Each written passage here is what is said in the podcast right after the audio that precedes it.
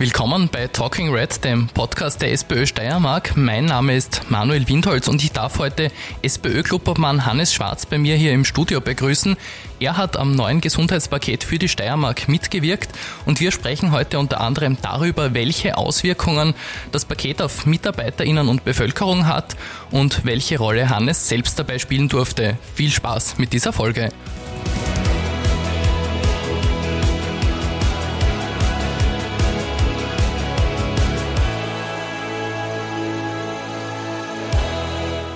Johannes, herzlich willkommen, schön, dass du da bist. Hallo, danke für die Einladung. Ja, wir wollen heute sprechen über das neue Gesundheitspaket in der Steiermark, die Auswirkungen auf die MitarbeiterInnen und auch auf die Bevölkerung. Vielleicht kannst du uns kurz zusammenfassen, was da so alles beschlossen wurde, was kommt da? Ja, zum einen haben wir, äh, was die Struktur der Spitäler in der Steiermark betrifft, hier Verbesserungen und Veränderungen durchgeführt. Und zum anderen war ein ganz wichtiger Teil dieses Pakets auch die Mitarbeiterinnen und Mitarbeiter besser zu entlohnen. Einerseits in der Pflege, andererseits auch was die Ärztinnen und Ärzte betrifft. Das ist notwendig, um das Gesundheitswesen in der Steiermark für die Zukunft abzusichern. Wir alle äh, haben in den letzten Wochen und Monaten in den Medien gehört. Ich war aber auch sehr viel in den einzelnen Spitalstandorten unterwegs, dass es hier Probleme gibt. Einerseits im personellen Bereich. Äh, wir haben einen Pflege- und Ärztemangel in der ganzen Steiermark. Äh, was natürlich nicht nur in der Steiermark der Fall ist, aber auch in ganz Österreich, äh, aber in der Steiermark im Besonderen. Und deswegen war es uns wichtig, hier äh, Maßnahmen zu setzen, um die bestmögliche Versorgung der Bevölkerung in den steirischen Spitälern auch für die Zukunft abzusichern. Und ich bin sehr froh darüber, dass uns das auch sehr gut gelungen ist. Du hast gesagt, du warst viel in den Spitälern unterwegs. Worüber freut man sich dort am meisten? Ja, ich glaube, es ist wichtig, dass wir gerade nach der Corona-Pandemie äh, den Mitarbeiterinnen und Mitarbeitern die Wertschätzung entgegenbringen, die sie verdienen. Äh, ich habe hier äh, bei meinen Besuchen äh, erlebt, dass es sehr viel Verunsicherung gibt, zum Teil auch Hilflosigkeit und das ist, glaube ich, wichtig von Seiten der Politik, äh, dass wir zeigen, wir stehen hinter den Mitarbeiterinnen und Mitarbeitern in den Krankenanstalten. Wir wissen, welche herausragende Leistung hier äh, geboten wird, Tag für Tag. Äh, und das gilt es auch entsprechend zu wertschätzen, einerseits durch eine Bezahlung, eine entsprechende, und zum anderen auch dadurch, dass wir ihnen eine Perspektive geben. Und ich glaube, diese Perspektive, wie sich die einzelnen Standorte in Zukunft weiterentwickeln können, welche Schwerpunkte in den einzelnen Standorten der Spitäler in Zukunft gesetzt werden, das ist auch eine, ein wichtiger äh, ein wichtiger Meilenstein gewesen, hier für die Mitarbeiterinnen und Mitarbeiter eine Zukunft aufzuzeigen, äh, dass sie hier auch gut in, im Bereich der Krankenanstalten äh, weiterhin tätig sein können. Ähm, jetzt hast du es schon angesprochen, es geht um Perspektiven, um Wertschätzung. Diese Gehaltsverbesserungen sind natürlich da ein ganz, ganz wesentlicher Aspekt. Könntest du uns vielleicht auch ein bisschen mehr darüber erzählen, welche Auswirkungen diese Verbesserungen auch auf die Attraktivität der KGs auch als Arbeitgeberin haben? Naja, das Land Steiermark oder die KG steht ja in einem österreichweiten Wettbewerb in diesem Zusammenhang und da haben wir ähm, zur Kenntnis nehmen müssen, dass wir gerade im Bereich der Bezahlung der Pflegekräfte, aber auch im Bereich der Ärzte und Ärzte hier hinten nach sind. Und hier war es wichtig nachzuziehen, um die KGs als attraktiver Arbeitgeber, äh, als steirischer attraktiver Arbeitgeber für die Zukunft zu positionieren. Und äh, da bin ich sehr froh, dass durch diese äh, Gehaltsreformen uns jetzt gelungen ist, dass die Steiermark in Zukunft sowohl im Pflegebereich als auch was die Bezahlung der Ärzte und Ärzte betrifft, österreichweit an der Spitze ist. Äh, und davon erwarte ich mir schon, dass es zum einen dazu motiviert, die derzeitigen Mitarbeiterinnen und Mitarbeiter im Bereich der Krankenanstalten zu bleiben und zum anderen auch möglich, möglicherweise attraktiv es ist für, für andere in die Kages zu kommen, um hier äh, ihren Beitrag auch zur Erhaltung des steirischen Gesundheitswesens zu leisten. Bevor wir da vielleicht noch ein bisschen in die Tiefe gehen, müssen wir vielleicht für manche auch noch erklären, äh, was bedeutet KAGES, was ist die Krankenanstaltengesellschaft und was ist vielleicht auch die Verbindung zum Land? Naja, das, äh, die Steirische Krankenanstaltengesellschaft ist sozusagen äh, der Träger für die steirischen Spitäler, ist im 100% Eigentum des Landes Steiermark und ist dafür verantwortlich, dass wir im, im Krankenhausbereich hier in der Steiermark für die Bevölkerung eine entsprechende Versorgung haben ja, hat rund 18.000 Mitarbeiterinnen und Mitarbeiter. Also es ist ein sehr großes Unternehmen, ein sehr wichtiges Unternehmen. Äh, und als Politik sind wir natürlich verantwortlich dafür, dass diese, äh, dass diese Steirische Krankenanstalt äh, auch entsprechend ihrem Auftrag gerecht werden kann und hier Leistungen erbringen kann.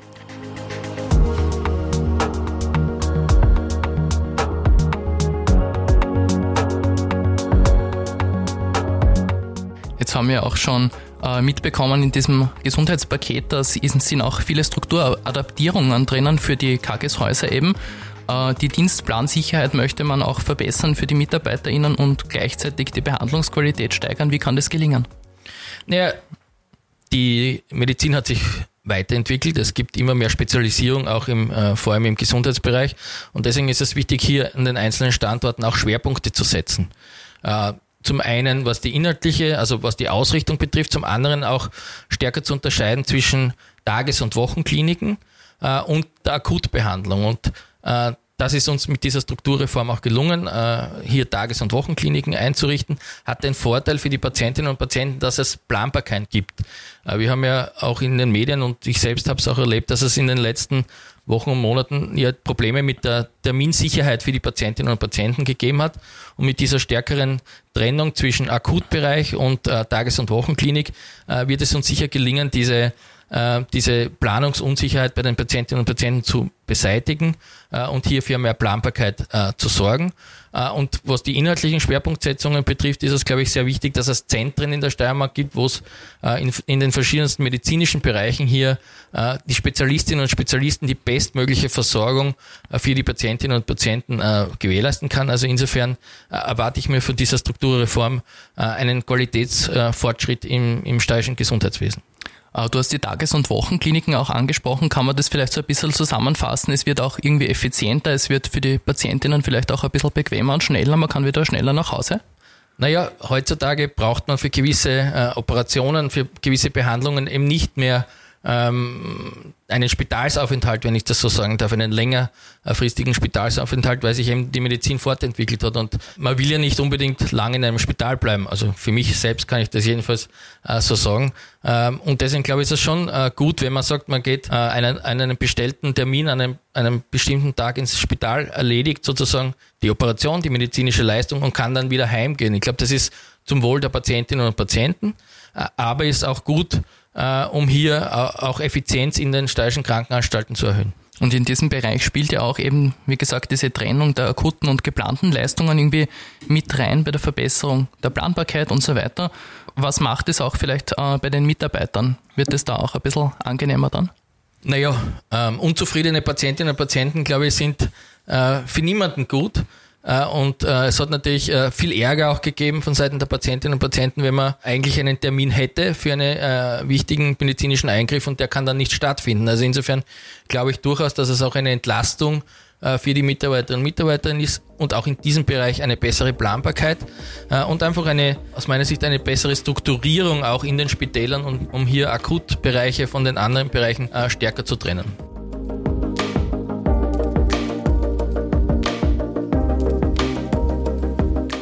Werden wir dann gleich auch noch über die äh, Primärversorgungseinheiten reden. Davor würde ich dich aber ganz gern äh, fragen, wie hast du diesen Prozess hin zu diesem neuen Paket auch selbst erlebt? Was war deine Rolle? Was hast du gemacht?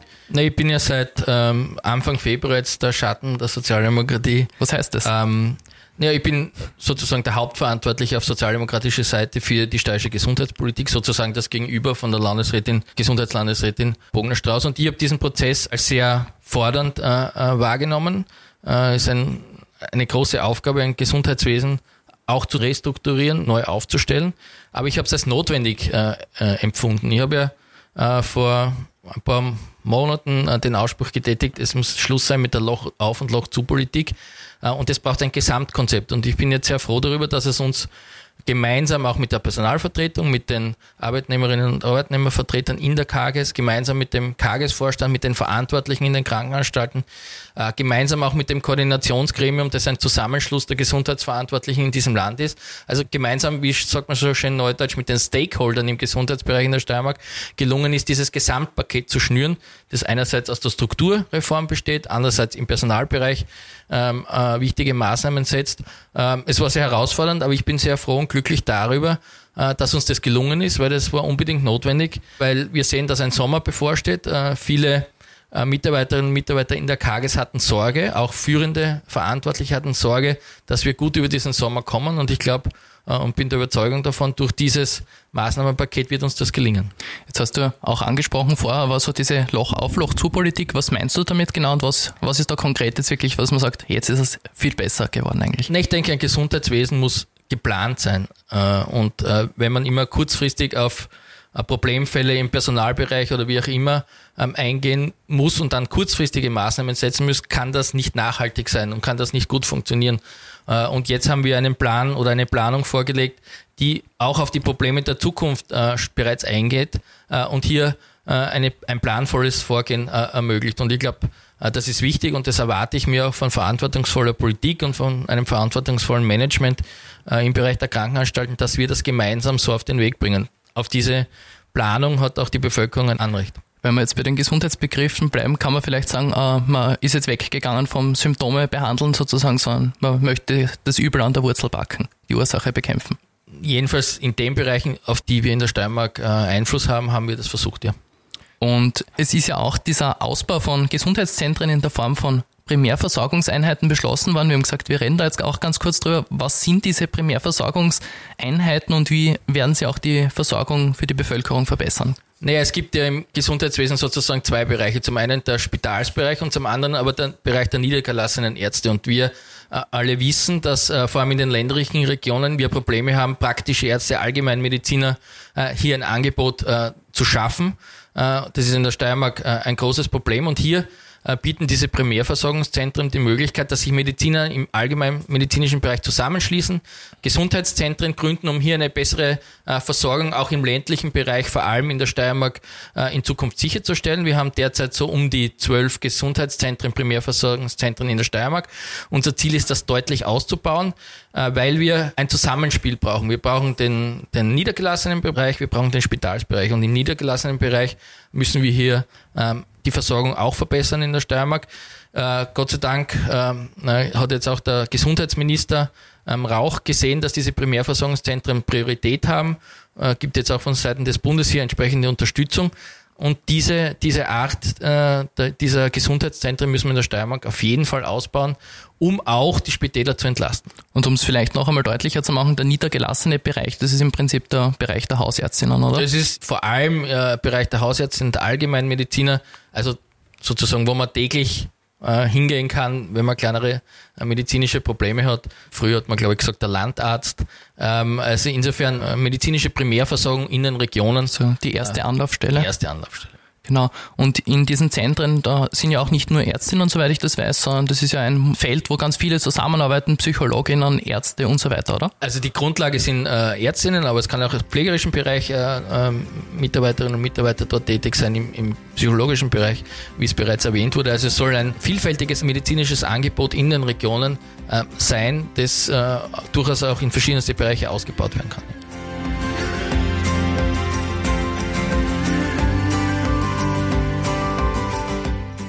Ja, damit das Gesundheitssystem funktioniert, braucht es äh, aber zusätzlich zu diesen Primärversorgungszentren auch noch sogenannte ZAEs, also zentrale äh, Aufnahme- und Erstversorgungszentren. Was ist das genau? Was kann man sich darunter vorstellen und warum braucht es das? Naja, wenn ich äh, in den letzten Wochen in der Steiermark unterwegs äh, war, habe ich oft ähm, einerseits äh, im Spitalsbereich von den Ärztinnen und Ärzten äh, die Sorge erlebt, dass sie überlaufen werden in den Ambulanzen und zum anderen, dass die äh, Bevölkerung eben oft nur mehr den Weg hat in, in die Ambulanzen der Spitäler, weil es eben zu wenig Allgemeinmediziner äh, äh, gibt. Da haben wir zum einen eben diese äh, bereits erwähnten Gesundheitszentren in Zukunft, aber diese äh, zentrale Aufnahme und Erstversorgung soll dafür sorgen, jetzt in den Spitälern, äh, dass es auch in den Ambulanzen eine Erstabklärung 24 äh, Stunden, sieben Tage die Woche äh, geben kann, wo die Menschen, wenn sie eben keinen praktischen Arzt finden, hier in die Spitäler geben gehen können.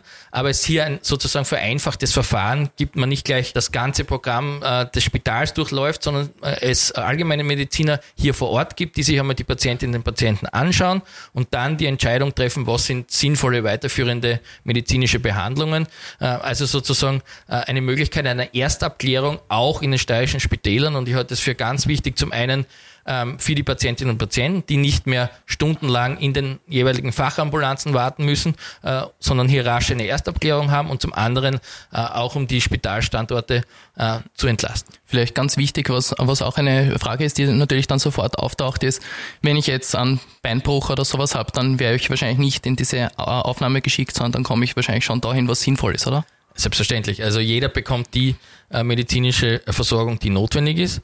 Ähm, aber es gibt eine zusätzliche Möglichkeit der Abklärung und für kleinere äh, medizinische Notwendigkeiten hier äh, die Möglichkeit, das im Rahmen dieser zentralen Aufnahme und Erstversorgung zu tun. Wenn ich das Gespräch so auf mich wirken lasse, dann habe ich das Gefühl, man kann sagen, es wird ein bisschen effizienter, es wird für die Patientinnen, aber auch für die Mitarbeiterinnen ruhiger. Kann man das so sagen? Es wird effizienter und das müssen wir auch tun, weil wir äh, mit den Ressourcen, die wir haben, äh, entsprechend auch haushalten müssen. Ähm, und es wird aus meiner Sicht auch besser, äh, eine bessere Versorgung für die Patientinnen und Patienten, eine professionellere, eine zielgerichtetere Versorgung für die Patientinnen und Patienten und hoffentlich auch mit weniger Wartezeit.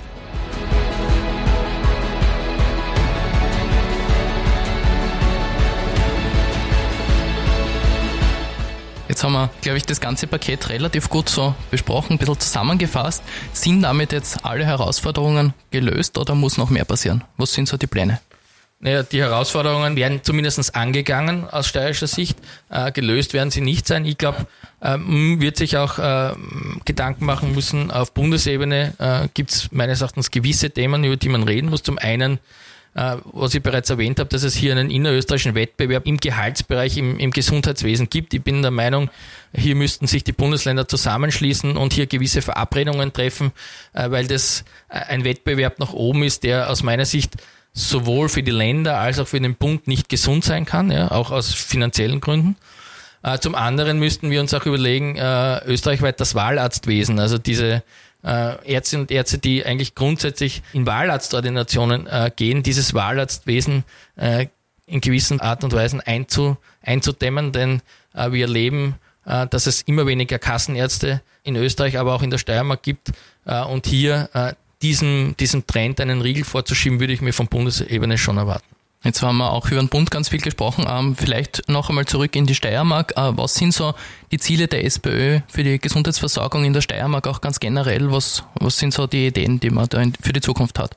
Ja, mir wäre es wichtig, dass wir durch dieses Strukturpaket ähm, auch die Standorte stärken, die Standorte der steirischen Spitäler stärken. Das ist ein, ein ganz ein wichtiger Punkt, weil wir ja wollen, dass es flächendeckende Versorgung in der ganzen Steiermark gibt, in jeder Region der Steiermark gibt. Und da sind diese Spitalstandorte meines Erachtens essentiell wichtig. Durch diese Strukturreform ist aus meiner Sicht sind diese Standorte für die Zukunft ähm, abgesichert und hier diese auch weiterzuentwickeln, hier äh, Schwerpunkte zu setzen, ähm, wäre aus meiner Sicht ganz entscheidend. Äh, und diesen Prozess zusammen auch mit den Mitarbeiterinnen und Mitarbeitern in den Krankenanstalten zu leisten. Ich glaube, das ist ganz wichtig, dass wir die Mitarbeiterinnen und Mitarbeiter einbinden.